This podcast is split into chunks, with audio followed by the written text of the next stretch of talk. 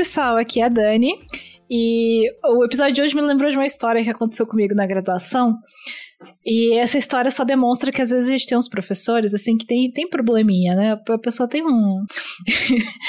eu, quando eu tava na graduação, numa disciplina, eu não vou nem citar nem disciplina e nem nomes aqui, né? Pra não complicar para mim. Mas eu tava na disciplina e o professor tinha costume de passar a chamada antes de começar a aula. Eu nunca vi alguém fazer isso, mas tudo bem. Aí, como era antes de começar a aula, cada um que ia chegando ia pegando aquela lista de chamada, a lista de chamada ia caminhando de um lado pro outro, de um lado pro outro. Até que meu amigo vira para mim e fala assim: Ó, oh, a lista tá fazendo o movimento browniano. E, ele, e eu sorri para ele de volta. Eu nem respondi nada, eu só sorri. Aí o professor, eu levei o maior xingo da história da minha graduação do professor, dizendo que a gente estava interrompendo ele de começar a aula, e ele começou assim: não, vocês vão deixar eu começar a aula ou não? Ou vocês vão ficar de brincadeirinha? E eu fiquei assim, eu só olhando para ele, porque eu literalmente só sorri, eu nem abri minha boca. E até hoje essa história me, me, me magoa muito. Nossa, mas pegou. Você contou uma coisa triste, a única que eu falei, nossa, realmente é o movimento browniano. É, não, eu fiquei triste porque assim, eu não fiz nada eu levei o xingo do professor de graça. E toda vez que alguém fala de movimento browniano, eu lembro dessa história. Como aleatoriedades influenciam nossa vida aí, mas um. Fala pessoal, aqui é a Débora e toda vez que eu penso em movimento browniano, eu lembro do professor de física do ensino médio falando que tinha que ser um biólogo doido pra olhar os pólen andando na água e falar: tá vivo, tá vivo! Nunca tinha feito uma grande descoberta. Tinha que ser loucão.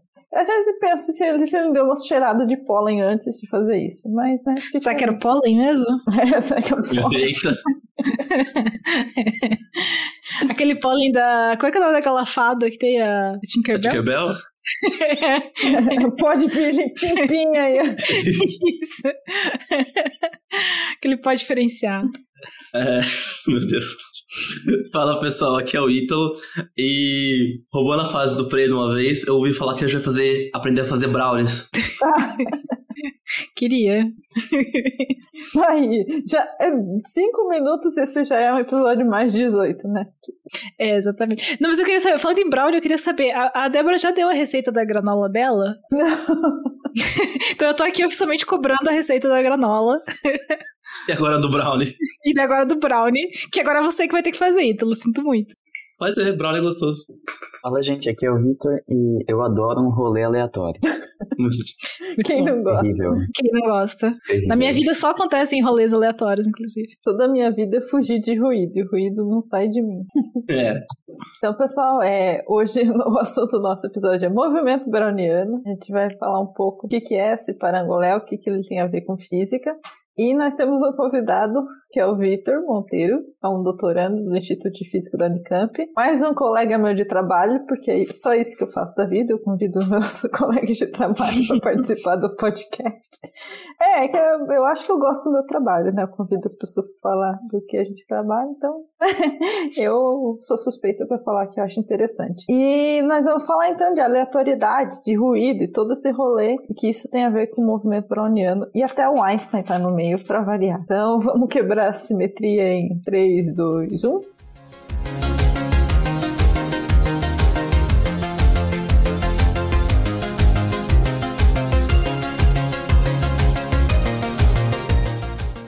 Então, Vitor, será que você podia contar pra gente um pouquinho o que, que é o movimento browniano? O que, que define o movimento browniano?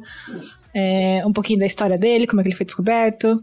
Lá, Dani. A, a ideia foi a seguinte, né? Você tinha esse biólogo, Robert Brown, e ele estava olhando o movimento de partículas de pólen em água, e o que ele percebeu é que essas partículas elas estavam ali caminhando na água ali de uma maneira meio aleatória, não era um movimento que você conseguia identificar uma trajetóriazinha bonitinha, igual você joga uma bola para cima, ela e você consegue descrever essa trajetória, né? E, e era uma coisa meio complicada para a época, porque você não conseguia olhar para aquele sistema que era a água com o pólen ali dentro e imaginar que na verdade poderia ter moléculas ali, átomos ali uhum. dentro da água que estivessem batendo no pólen fazendo ele caminhar.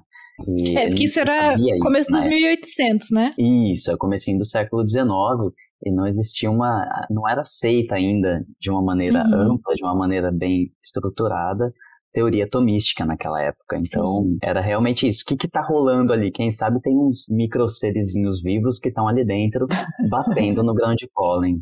Obviamente, né? Tá vivo. Era, era, uma, era uma hipótese, tava vivo. Eu já me admira dele ter pensado nisso, né? Eu acho que eu nem ia me importar com o movimento, sinceramente. É, é, você sabe, eu tava pensando mais ou menos nisso, né? O que, que você olha, imagina você um biólogo no início do século XIX, e, ou então uma pessoa hoje, né? Não precisa ser um biólogo naquela época. Qualquer pessoa hoje olha pra água, vê um, umas, uns grãozinhos na água ali, fala, o que, que esse negócio tá se mexendo? Você nem percebe, você nem se incomoda com isso. Então acho que só do fato dele ter notado aquilo e anotado no uhum. caderno já é muito... Isso já é bem impressionante, né? É, você é pensar que na verdade é meio estranho, né? Você pensar, tipo, se não tem nenhum fluxo da água, a água tá parada, né? E você joga um negocinho ele começa a se mexer, você fica mesmo. É, né? De pensar. Ou você chama um padre exorcista, ou você descobriu alguma coisa interessante ali, né? Ah, eu levanto muito a ideia de que muitas descobertas foram feitas por pessoas que não tinham muito o que fazer. Pode chamar desocupado aí do cara.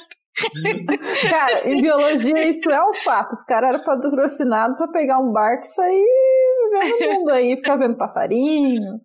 De fato, isso não, não, não necessariamente é, é falar assim que é, inu, é, inútil, porque obviamente não foi inútil. Mas só uma coisa assim que você tem que estar muito livre para você se atentar a um movimento da pola e você falar: olha, eu vou fazer isso agora e pesquisar mais sobre isso. Porque ultimamente, hoje em dia, sei lá, a gente é tão bombardeado de tantas outras coisas que. Sim. Não daria. Hoje em dia, fazer ciência é tão diferente, né, do que era naquela época, assim. Isso, obviamente, que isso já é um outro tópico, mas hoje em dia, ninguém vai fazer uma IC, ah, porque eu vi um movimento estranho, sabe? As coisas são tão diferentes hoje em dia. É, né? Tem que ter um objetivo, né? Ali, Sim. Não, vou parar, vou observar aqui a natureza. Bonito, né? Mas... Tem essa coisa de o que, que é um movimento estranho, né? Naquela época, se você Sim. não fizesse a menor ideia do que, que era formada a água ali, né? Do que, que era aquela solução, qualquer coisa se movimentando ali dentro já podia ser estranho, né? Uhum. Agora, Sim. Hoje um movimento estranho pra gente é você pegar um conjunto de dados e ter um outlier ali no meio Sim, e você exatamente. acha que ele pode ser alguma coisa, né? Ou você joga fora. Ou você joga fora. Em geral, é. se é Lab 1, 2, 3 e 4, você nem conta aí. Sim. É, o jeito de fazer ciência hoje em dia já ficou muito mais estruturado. E para você fazer ciência desse jeito de pegar uma coisa e só olhar, você tem que ter dinheiro, basicamente. Sim. Porque para você ser financiado, você tem que ter um objetivo, ser um, um grant. Então já não dá pra falar assim, vou só olhar isso daqui e ver o que acontece. Inclusive, eu aceitaria financiamento para ficar só olhando as coisas de boa. Geralmente o que você faz? Você pede um grant para fazer algo mais objetivo, um objetivo, e daí no meio tempo você faz o que você quer, né? Tipo, Vou fazer essa conta pra ver o que dá. É, não é, é pode ser também. É bem isso mesmo. Mas eu preferiria fazer só a, a, uma coisa de boa. Mas o, o uma Bom, coisa. Hum. É, pode falar. Não, só ia comentar que tem esse o detalhe interessante da história, né? Que a gente chama de movimento browniano, né? Pelo, em homenagem ao Robert Brown. Mas, na verdade, o movimento browniano tinha sido observado antes, na verdade, né? Lá no século XVIII até, por esse outro cara que eu não sei nem falar o nome dele. Mas é o engenhoso. engenhoso. é o Jean engenhoso. É o Jean engenhoso. E eu descobri isso, na verdade, na minha defesa de mestrado, que foi um dos caras que estava na banca, levantou a mão e falou: Olha, eu só queria fazer uma correção aqui na introdução da sua tese, que não, não foi o Brown que observou pela primeira vez, já tinha esse cara aqui. Mas, é, é, então, é, a coisa vinha sido, havia sido observada bem antes do, do Brown. Carbone, ele fala aqui que observou um movimento irregular de poeira de carbono e álcool. é. Cara, os caras sempre são defeitos de, de entorpecentes. Um isopor ali, outro álcool. O que importa no final das contas é descrever esse movimento, né? A primeira pessoa que descreveu foi o Thorvald Thierry, 1880. um artigo no método dos menores quadrados. Eu vejo isso também muitas lembranças de lábios de física, né? É, é especialmente lábio 1, assim, que tinha que fazer na mão. Não sei se vocês tinham também, mas eu tinha que fazer na mão sim. a conta. Sim, tinha que fazer na mão. E daí a gente já tá nesse falando nisso, e isso também, outra pessoa que fez isso é o Bachelier. O Bachelier ele tem bastante importância, eu acho, né, nessa. É, de se pensar a teoria. Se pode dizer assim, parte de partícula atomística da composição das coisas. Mas em 1900, a tese dele de doutorado, eu achei sensacional o nome, a teoria da especulação. Praticamente um doutorado em fofoca, né? É, mais IC, né? Tipo, é uma... É. Mas o que o Bachelier fez foi pegar essa, essa ideia toda de, de movimentos aleatórios e aplicar no mercado de ações, né? Aplicar em stock market. Então, a, a, a ideia de um movimento que era aleatório mesmo, primeiro ele estava observando na natureza, né? O que o Brown tinha feito foi observar na natureza, e depois o que o Bachelier foi falar, poxa, a gente consegue observar essas coisas aleatórias assim no mercado de ações, né? Então vamos tentar ver se a gente consegue descrever esse mesmo tipo de movimento dentro do, do mercado financeiro. E foi isso que ele fez. Faria Limer, né, cara? Faria Limer. a especulação aqui é especulação de, de ativos financeiros, né? Não é fofoca. Se bem que fofoca, acho que dá na mesma. ah, é pior que, né? Eu acho que isso aplica mesmo, né? Porque não, o negócio de especulativos é quase isso, né? É baseado na fofoca, né? Coisas ganham, perdem eu, valor. Só para deixar claro, eu também aceitaria financiamento para trabalhar com fofoca. Mas isso não é edificante. Não é edificante. Faria Limers não concorda. Poxa, mas abriu espaço pro mercado agora, né? Porque acho que o caso de família vai encerrar, não vai? Então... Nossa, poderia ser substituir. Então, acho que abriu até espaço no mercado agora. vai lá fazer seu programa de casos de família. Dá pra escrever um projetinho, mandar lá pro Serrapilheira, acho que funciona. Eu vou tentar fazer, eu vou pensar sobre isso. Bom, aí a gente já tá falando de 1900, mas aí que entra o rapaz, né? O nosso famoso Albert Rapaz, o guri. cara, eu fico muito, muito cabreiro, né, cara? O Einstein se metia em tudo, né? Filho da mãe. E, ele também é um caso, né, de uma pessoa que tava lá no emprego público dele. Aí tem o tempo, vou fazer umas teorias aqui, né? Daí se meteu, meteu com o quê? Com relatividade, com fotoelétrico e com browniano também, né? Fez um artigo em 1905 em que ele, é, ele tentava explicar então o que, que por que, que o pólen estava lá se movendo é, em contato com a água. O, o que o Einstein fez, né, a, toda a explicação matemática dele para o movimento browniano, né, ele, então ele já conseguiu juntar um pouco a termodinâmica da época, né, a mecânica estatística da época, com essa descrição que ele estava tentando dar para esse movimento aleatório. E a grande brincadeira da coisa era que ele precisava considerar a existência de moléculas ali dentro. Então, quando ele faz isso, ele acaba colocando uma pedra fundamental dentro da discussão toda sobre a existência ou não de moléculas, né, sobre se a matéria era de fato formada por moléculas ou não. E isso acabou influenciando mais para frente o trabalho de, de Jean Perrin, né, que foi o cara que recebeu o prêmio Nobel é, por ter colocado assim um, um, final na discussão sobre a existência ou não de moléculas. É, é, é vamos colocar muitas aspas, é tipo a quantização da matéria, né? Tipo, apesar que a matéria não é uma coisa contínua, ela é feita de pacotinhos, né? Sim. É, o Perrin em 1908. Acho que em 1908 também o Langevin já fez, né? Uma descrição matemática que, que considera como que essas forças agem né, nas partículas e a famosa equação de Langevin, que a gente usa para variáveis estocásticas. Mas isso é outra, outra coisa que é engraçado a gente pensar é que, bom, isso não faz tanto tempo assim, né? A gente tá falando de um pouco mais de 100 anos. E, não sei, hoje em dia pra mim não é nem concebível pensar em não, acreditar, não acreditar ou não não levar não considerar que existem átomos e moléculas, né? É, é, isso é uma coisa que parece que, não sei para vocês, mas para mim dá a impressão que é muito mais antigo, assim, do que só cento e poucos anos. Ah, total, que é uma coisa assim que eu acho nem questiona que é uma coisa que É, exatamente. Uhum. Nem questionar, acho que é isso, né? É, tipo assim, ah, com certeza é porque é essa que a gente aprendeu na escola. exatamente. Bom, os gregos já, já tinham uma ideia mais ou menos isso, né? Os caras que vieram depois que fuderam o rolê, né?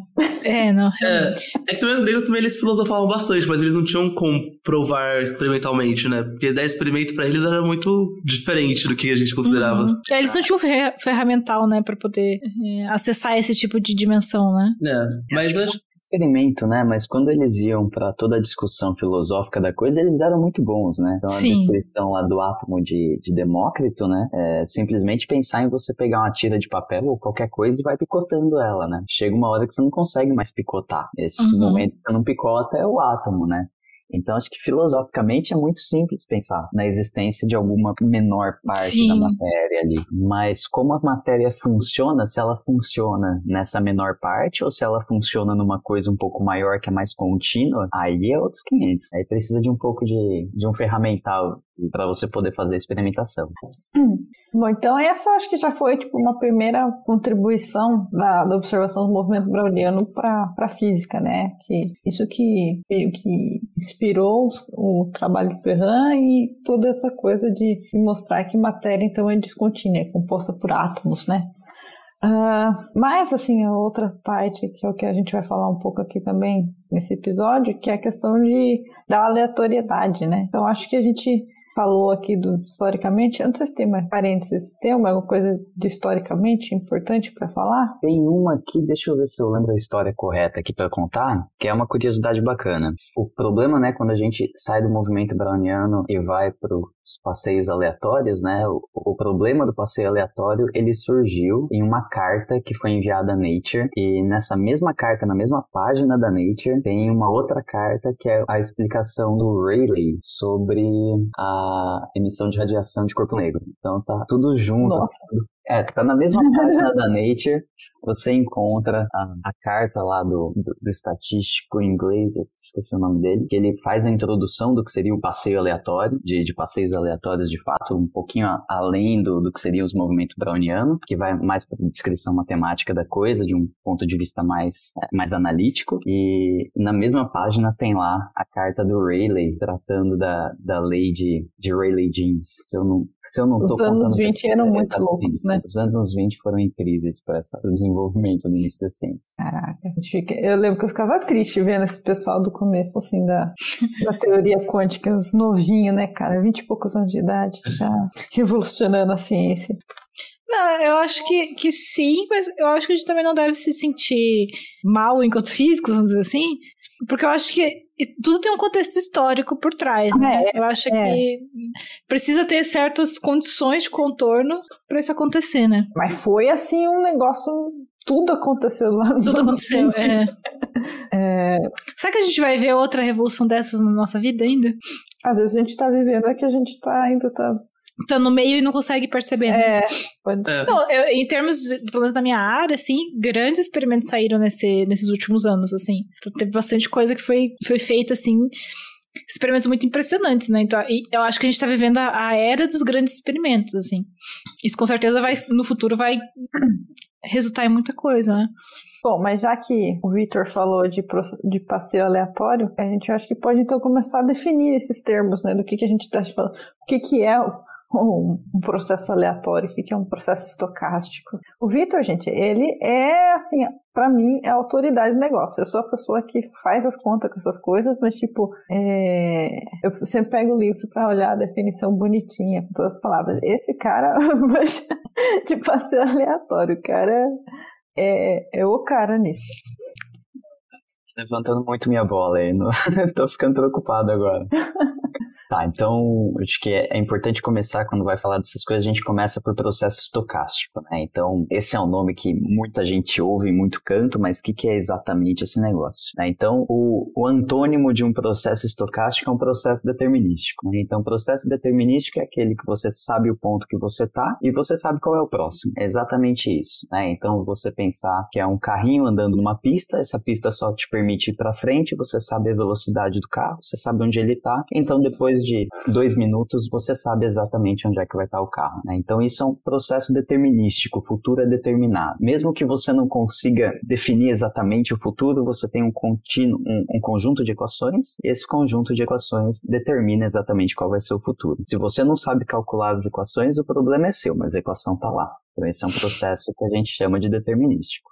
Mas aí tem um outro caso que são os tais dos processos estocásticos. Então, processos estocásticos são aqueles no qual, de um passo de tempo para o outro, você não consegue saber o que vai rolar. né? Então, a, a melhor palavra para isso, a gente usa no cotidiano, é uma coisa que é aleatória, mas a melhor descrição de uma coisa que é aleatória é uma coisa que é imprevisível. Então, você tem, suponha que é um bêbado andando na rua, e você não sabe qual que vai ser o próximo passo dele. Pode dar um passo para a direita, pode dar um passo para a esquerda, você não faz a, melhor, a menor ideia do que está acontecendo. Então, é, a gente entra nesse, nessa coisa toda porque a gente estava falando de movimento browniano, e o movimento browniano é exatamente isso. Ah, o grão de pólen está ali no meio da água, você não faz a menor ideia de para qual é o lado que o grão de pólen vai né, a partir daquele instante de tempo. Depois que ele foi, você conta para todo mundo, mas antes dele você não sabe. E isso vai ser um processo estocástico de uma maneira bem, é, bem qualitativa. Né? Se a gente for pela maneira mais formal, ele é um, a gente vai usar umas palavras mais feias no caminho. Acho que é bom evitar.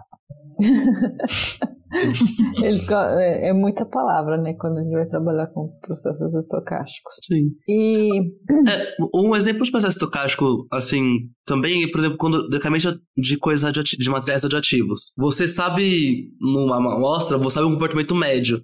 Mas se você tiver um átomo radioativo, você não sabe se ele vai emitir radiação ou não, nem quando. Você sabe que numa amostra com X você tem um tempo de meia-vida, um tempo de vida médio, mas cada um individual, se vai emitir radiação, é um processo completamente aleatório, que você pode emitir depois de um segundo ou depois de um milênio. É, eu acho interessante que toda vez que a gente vai lidar com com processo estocástico, os livros disso aí, o primeiro capítulo é teoria de probabilidade, né? A gente fala assim, é uma coisa que a gente não sabe o que vai acontecer, a gente lida com probabilidades. É o, é o lançar o dado, né? Tipo, a gente não sabe qual face vai rodar, mas a gente tem uma distribuição de probabilidade, no sentido que a gente sabe qual é a chance de cada coisa acontecer. Então, acho que nesse caso do, elemento radioativo também é uma coisa que é bem clara. A gente tem uma noção de como é a probabilidade dele acontecer. E daí que a gente faz esses cálculos assim de, por exemplo, um tempo médio, né? Ah, daqui um tanto tempo tem 50% de chance dele ter decaído, por exemplo. É, eu acho que é isso, é tempo de meia-vida é essa definição, né? E né,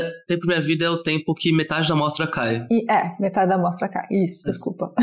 Mas o tempo de vida média é isso que você falou mesmo, é o, o tempo em que na média demora é, em média para a partícula decair. É, e, então a gente é, tem ferramentas de que pelo menos tentar fazer previsões, de ter, de ter distribuições de probabilidades. Então, dentro da física, quando um, uma partícula, né, ela está ela tá sujeita a, a, um processo estocástico, a gente chama ela de uma variável estocástica, e daí a gente tem como fazer cálculos, que a gente chama de cálculo estocástico, para tentar então ver como seria o tentar fazer alguma previsão sobre ela probabilisticamente falando. E então a, as soluções desse sistema são densidades de probabilidade, elas não são necessariamente uma trajetória, igual lá na mecânica newtoniana. Quando você tem a mecânica newtoniana, você tem lá as condições iniciais do sistema, você consegue calcular a trajetória da sua partícula. Aqui você não tem isso, você tem uma densidade de probabilidade do que pode acontecer com ela, certo? Falei besteira, Victor? certo, tá certo. Acho que falou eu muito lembro... de. Ah, desculpa, Eu lembro do, do meu pai, quando eu tava terminando meu mestrado, escrevendo a dissertação, ele sentava na cozinha com uma garrafa de vinho do lado. E aí ele perguntava o que eu estava fazendo, eu tentava explicar, e aí ele fala, poxa, mas se é aleatório, o que, que você está fazendo, né? Tudo aleatório? Eu falo, não, pai, é aleatório, mas tem algumas propriedades que a gente pode arrancar do sistema, né? Então, é, é esse tipo de propriedade que a gente tenta tirar do sistema. Não é só porque é imprevisível que não tem nada de interessante. Então, se você pensar num dado, né, você vai jogar um dado. Resultado do dado, você não sabe o que, que vai ser. Mas, querendo ou não, você sabe que está entre 1 e 6. Se o dado tem seis faces, está entre 1 e 6. E isso já é alguma propriedade do sistema. Sim. É, acho que falou bastante de, é, de variáveis estocásticas e de probabilidade quando a gente falou de no episódio de estimação Monte Carlo, que usa números aleatórios para poder fazer previsões. Então acaba sendo uma conexão também. Aí a, a referência, né? Assistir lá o episódio. Assiste lá o episódio. Referência, nossa. a gente. e daí o, o, o Victor falou essa coisa de, das propriedades. Eu acho que tem duas coisas que, que toda vez que eu começo a ler sobre o Browniano, que, que é o que a, inclusive a Dani falou no começo do episódio, né? Da folha rodando para um lado para o outro e no final ela apare... acabava no mesmo lugar. Então é uma das coisas que a gente pode falar de propriedade é falar de qual que é a posição média de uma partícula que ela vai deslocar e, tipo, dar um passinho para um lado ou para o outro, igual o bêbado, E daí e aí que vai entrar o jogo do, da, de onde o ruído vai ser perceptível, que é a, varia, a variância dessa, da medida da posição da coisa. Então, sempre que a gente vai caracterizar uma coisa aleatória, a gente sempre olha para a média e para a variância. Então, no caso lá da folha da, que ia para um lado para o outro, na média a folha acabava no mesmo lugar. E essa acho que é a história do andar do bêbado, né? Você nunca sabe se ele vai dar um passinho um lado, um passinho para o outro. Mas às vezes você olha depois de um monte de tempo, parece que ele não saiu do lugar, às vezes, porque ficou andando um lado para o outro. Isso considerando só uma dimensão, tá, gente? então, essa é uma das coisas, assim, de um jeito de caracterizar uma variável estocástica. No caso de processo que a gente chama isso aí de andar para um lado para o outro, é um processo que a gente chama de difusão, né? Então, coisas interessantes de, de passeios aleatórios desse tipo, né? Então, pegando a, a história da Dani, né? Você tinha lá a folha que vai andando de um lado para o outro, no final das contas ela volta sempre para o mesmo lugar. Então essa é uma das propriedades que você pode pensar sobre qual é a posição da folha. Né? Então se você pensar que a posição da folha é uma coisa aleatória, que você nunca sabe para onde que a folha vai, né? Então você pode se perguntar que tipo de propriedade que eu posso arrancar. Então depois de muito tempo, tá todo mundo lá olhando para a folha, o que, que a folha está fazendo, está indo de um lado para o outro, mas em geral parece que ela está sempre no mesmo lugar, que ela está sempre ali naquele, naquela posiçãozinha ali ao redor da primeira pessoa que saiu com a folha. Né? Então essa é uma propriedade, é a média da posição. Então a posição média vai te dar ali alguma informação sobre o seu sistema. Então nesse caso a posição média da folha era sempre constante, sempre com a primeira pessoa ali que saiu com a folha. Mas isso não quer dizer que a folha não andou, né? Então a Sim. folha andou no final das contas na sala toda. Então você pode pode ter uma medida da dispersão da folha, como é que a folha foi se dispersando pela sala toda. E essa medida de dispersão é o que a gente vai chamar de variância. E nesse caso, a gente pode ter é, é uma, uma, direção preferencial, no sentido assim de ter uma densidade, que a densidade não seja uniforme para todas as direções? Pode ter. Se você pensar que a folha tem que sempre voltar para o professor, né? O professor uhum. pode ser o cara que está ali toda hora tentando puxar a folha de volta. Uhum. Então você tem sim uma, um, é, uma direção preferencial do movimento da, do sistema. Então você pode pensar, né, no caso da uh, no dado, né? Vamos pensar que ao invés de você ter um bêbado, né? Então vamos supor, a, uhum. voltar por exemplo o clássico que é um bêbado, né? Então o bêbado está andando e aí ele quer decidir para que lado que ele vai. Ele vai para direita ou ele vai para esquerda. Então ele joga uma moeda. Então se é cara, ele vai para direita. Se é coroa, ele vai para esquerda. Uhum. A chance de ir para direita para esquerda é igual, é de 50% porque a moeda é uma moeda, a gente nunca pensa que a moeda não é justa. Mas vamos pensar que ele tá jogando, ao invés de jogar a moeda, ele vai jogar então um dado. O dado tem lá seis faces uhum. e aí toda vez que der um, ele vai para direita, mas toda vez que der todo o resto, ele vai para esquerda.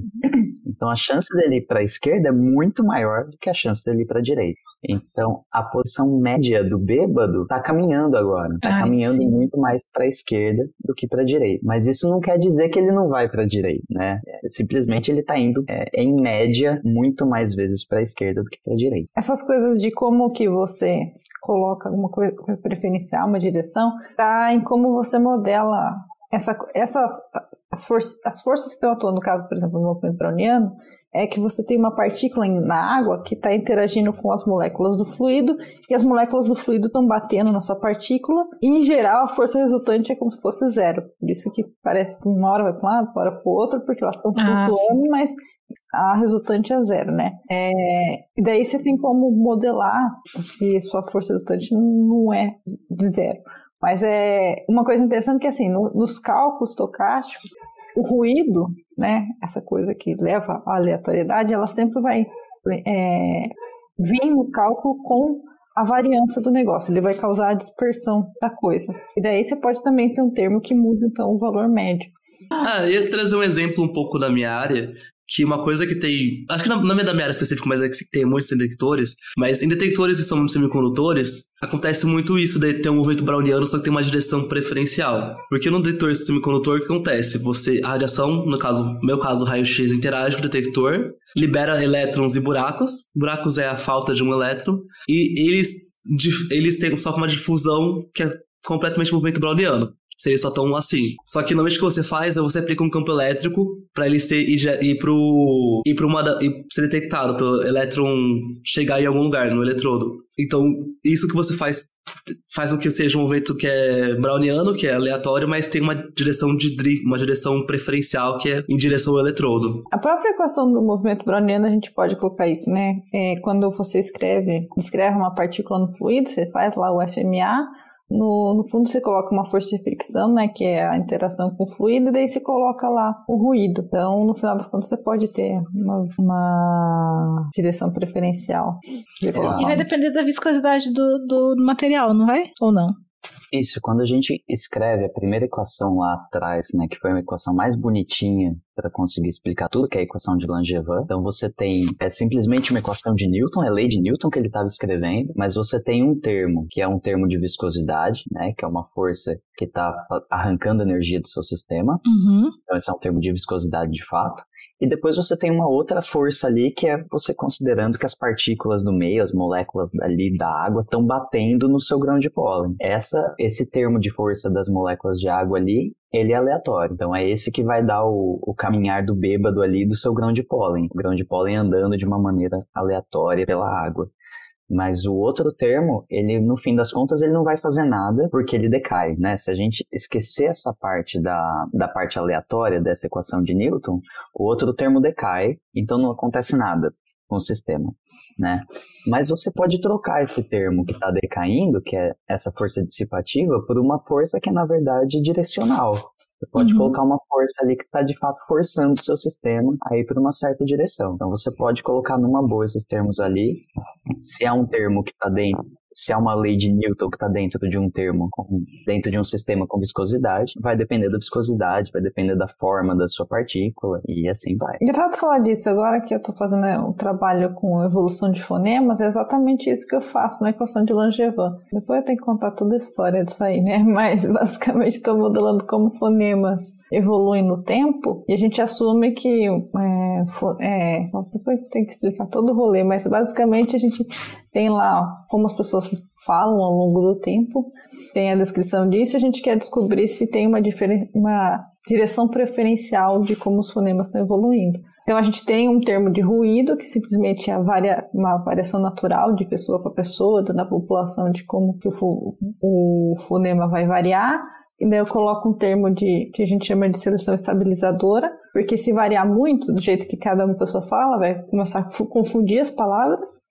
E tem uma seleção é, direcional, que daí seria um termo sei lá, algo na sociedade que está faz, fazendo o fonema mudar com o tempo. Daí eu faço toda uma análise para os diferentes fonemas para tentar entender.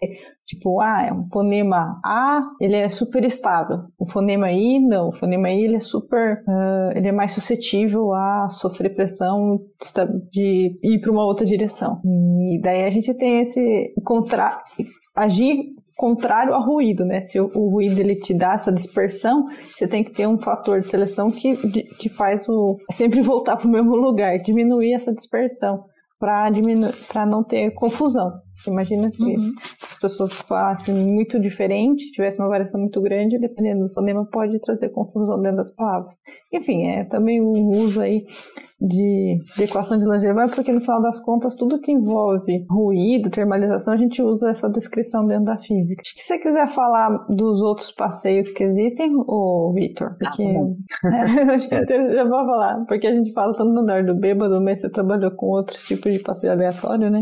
É, exatamente. Então, tá. Então, passeio aleatório, a gente pode. Eu gosto de definir passeio aleatório como um tipo de processo estocástico que ele é definido matematicamente pela soma de coisas aleatórias. Essas coisas aleatórias são as variáveis aleatórias, tá? O que, que isso quer dizer? Então, pensando no passeio aleatório simples do bêbado andando. Né? Então, o resultado final da posição do bêbado é, é a soma de todos os passos do bêbado. Então, o bêbado dá um passo para a direita e depois ele dá um passo para a direita de novo. Depois ele dá um passo para a esquerda e assim vai. Então você está somando passos do bêbado. E conforme você soma passos do bêbado, ele vai estar numa posição final. E, então qualquer processo que seja aleatório, que você possa definir, escrever ele na matemática como sendo essa soma de variáveis aleatórias, você poderia chamar de passeio aleatório. E a, a grande ideia é como quais são as propriedades dessas coisas que você está somando. Né? Então quais são as probabilidades envolvidas para cada passo. E aí quando você mexe nessa regra, aí você encontra vários tipos de passeio diferentes. Então o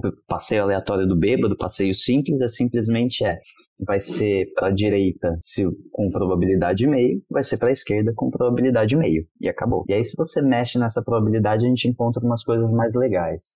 Então, o, o caso que eu trabalhei no meu mestrado, ele chama um passeio aleatório de elefante. Então, é o elefante que está bêbado agora, na verdade. Então, a, a ideia é que a historinha que a gente conta é que elefantes têm muita boa memória, e aí tem essa frase em inglês que é que os elefantes sempre se lembram. E então a ideia agora é a seguinte: seguinte: o, o elefante ele vai jogar uma moeda para cima, né, para saber se ele vai para direita ou para esquerda. Só que antes de jogar a moeda, ele simplesmente lembra do que ele fez no passado. Então ele lembra que 10 passos atrás ele foi para a direita. Então, aleatoriamente uhum. ele escolheu esse passo do passado. E aí ele joga a moeda. Se a moeda der cara, então ele faz a mesma coisa que ele fez no passado. Se a moeda decorou, ele vai fazer exatamente o oposto. E aí quando você introduz uma moeda agora que é viciada, né? Que ela não é simplesmente é, probabilidade meio de dar cara e probabilidade meio de dar coroa. Quando você mexe nessas probabilidades, o elefante pode caminhar com um viés um pouco maior para a direita ou com um viés um pouco maior para a esquerda,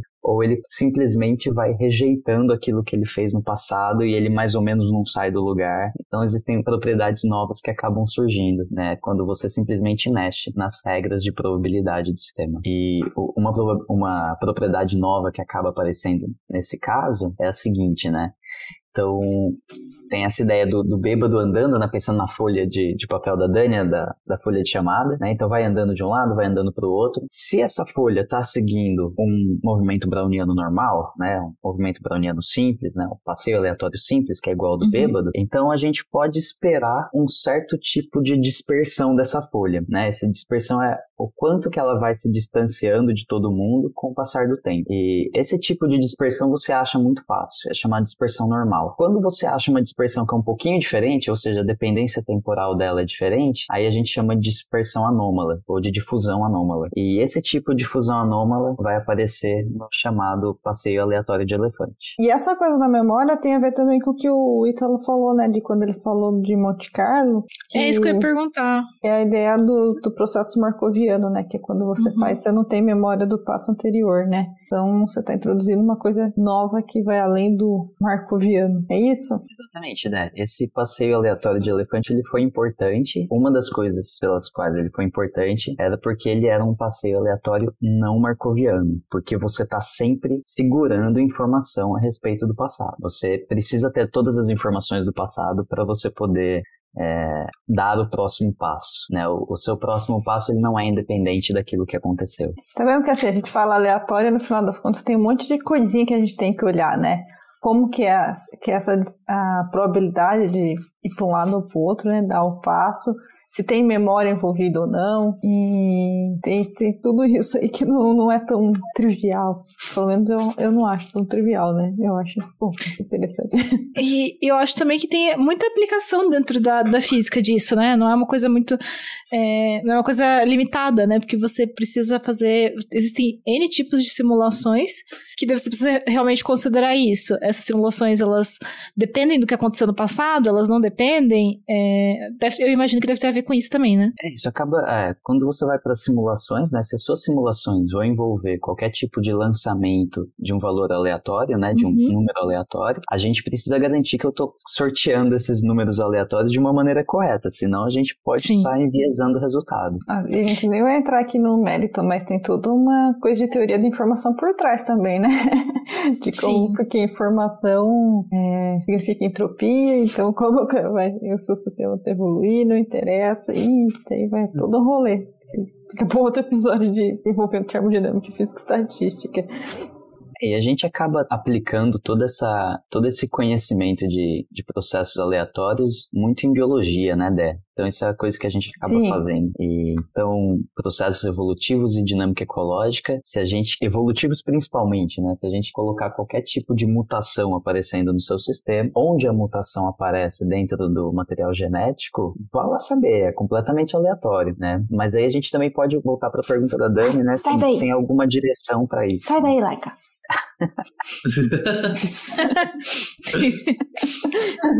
Não, não é uma aleatoriedade tá, gente? aqui em casa. Super aleatório.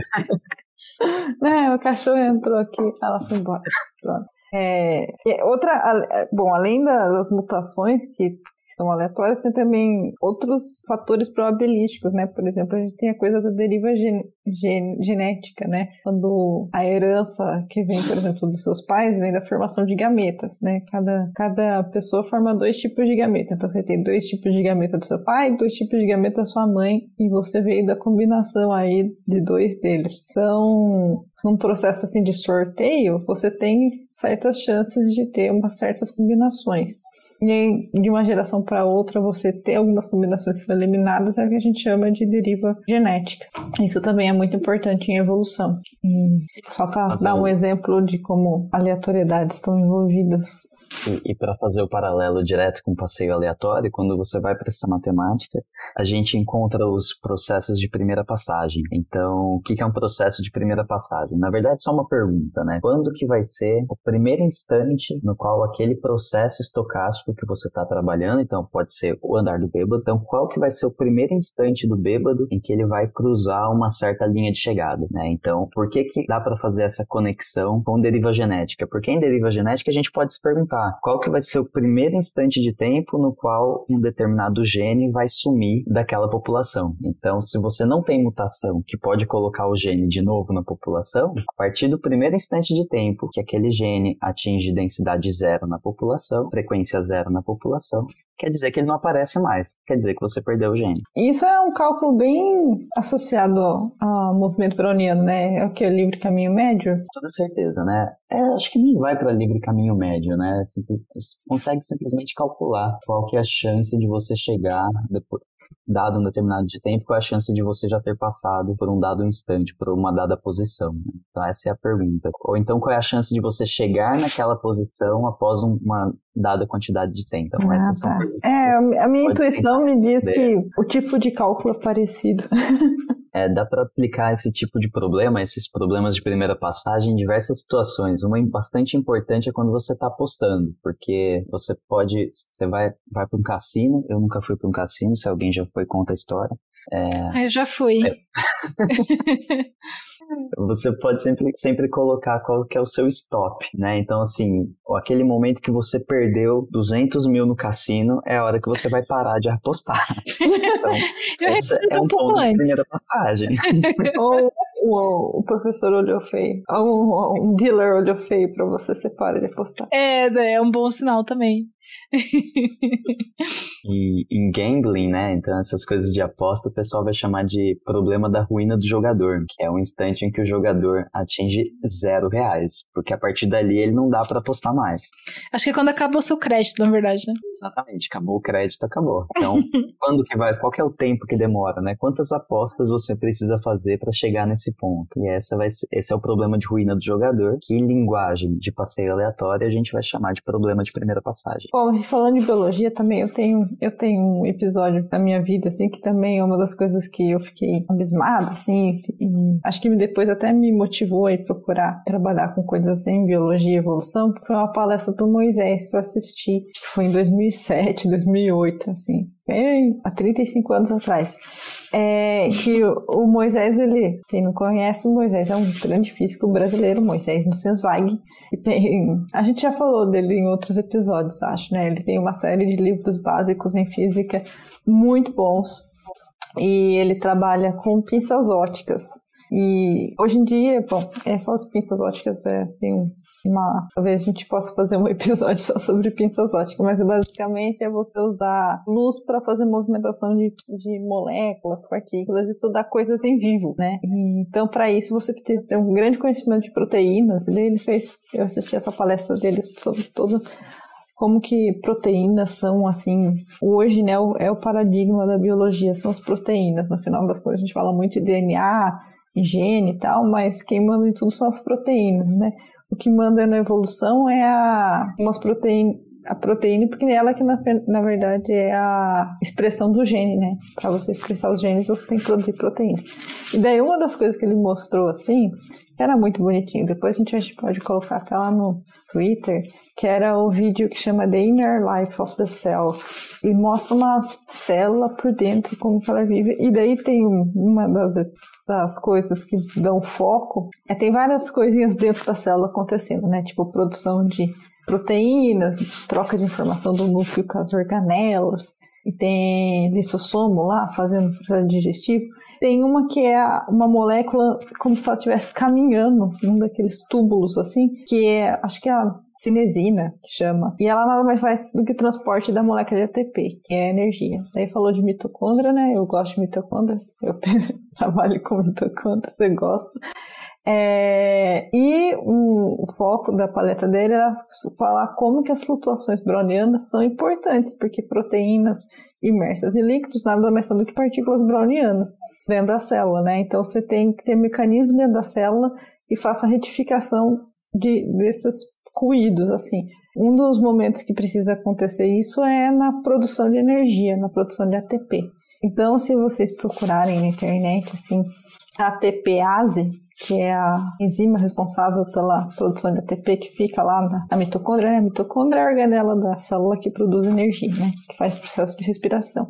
Ela é, é, parece uma catraquinha e ela tem um mecanismo então de, de fazer um, eu não sei direito exatamente a bioquímica do negócio, isso foi tipo um, um prêmio Nobel de Química, acho que em 97, que faz essa a reação né, de ADP para ATP, né, que é a troca lá, coloca mais um fósforo, né, e é muito bonitinho, que parece um motorzinho mesmo. E, e tem, e tem todo a relação com o movimento browniano e uh, explicar como que ela funciona para fazer, porque se você tem o movimento browniano vai sempre para para qualquer um dos lados, né? Tipo, tem essa coisa do ruído. Então você tem alguns mecanismos para dar direcionalidade, para fazer a troca das moléculas de dentro para fora da membrana da, da mitocôndria. Enfim, curiosidade, eu não manjo muito essa coisa, mas eu lembro que eu vi e falei, ah, que bonitinho. E na real, até hoje, assim, não se entende muito profundamente como que isso funciona porque é um motor que, a princípio, parece que ele tem uma eficiência enorme. É, tipo, historicamente se, dizia até que é uma coisa de eficiência de 80%. Só que tem uns trabalhos mais, mais recentes que falam assim, calma, a gente, não é assim. É, tem, tem toda uma questão de bioquímica envolvida, e da diferença de potencial entre as membranas. E, e aí e eu lembro que na época ele falou assim, que a gente tentar entender como são esses motores funcionando tão pequenininho, inspira a gente, né, a construir motores também cada vez mais eficientes, né. Ah, enfim, mas no final das contas a, o, o, a mensagem dele era que sem movimento browniano não teria nem vida, porque o, o fato de ter movimento browniano é o que faz as as proteínas se movimentarem e as proteínas se movimentando é o que faz a expressão gênica funcionar. Ah, que bonito. Importante, né? É, essencial. Bom, falar em coisa aleatória, eu tenho uma história aleatória do Moisés também. Eu assisti um, é. assisti um, um, seminário do Moisés, né? No final do seminário a gente foi lá tirar foto com ele, né? Aí eu levei meu livrinho lá do Física 1, o primeiro, o volume 1 do, dos livros dele, né? Levei pra ele assinar, ele perguntou meu nome, tá velhinho, tadinho? Aí eu falei, meu nome é Vitor. Aí ele escreveu Faz 30 lá no anos que ele é velho, né? Coitado. Aí ele escreveu lá no livro assim, para Peter. Muito bom. Você que não vai corrigir o Moisés, né? Não, não, agora eu corrigiria minha, meu documento antes de corrigir ele.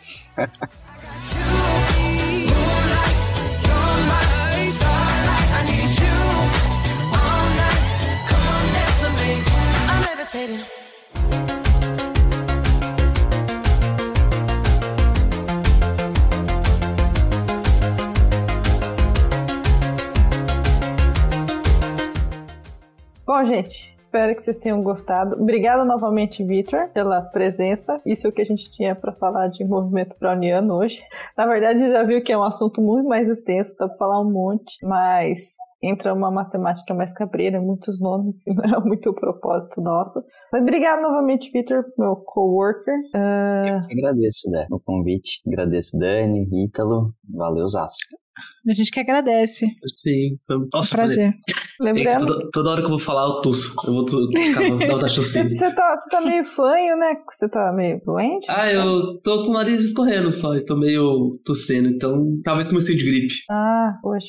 Bom, aí, pessoal, se quiserem interagir com a gente, vai lá no Twitter, no Instagram, fala o que vocês acharam do episódio. Quanto a aleatoriedades das suas vidas de vocês, né? Porque. A gente gosta. Tem até aquele livro, né, do Milodinov, né? Chama, acho que o Andar do Bêbado. Livro de como as aleatoriedades interferem na vida da gente. E manda receita de brownie.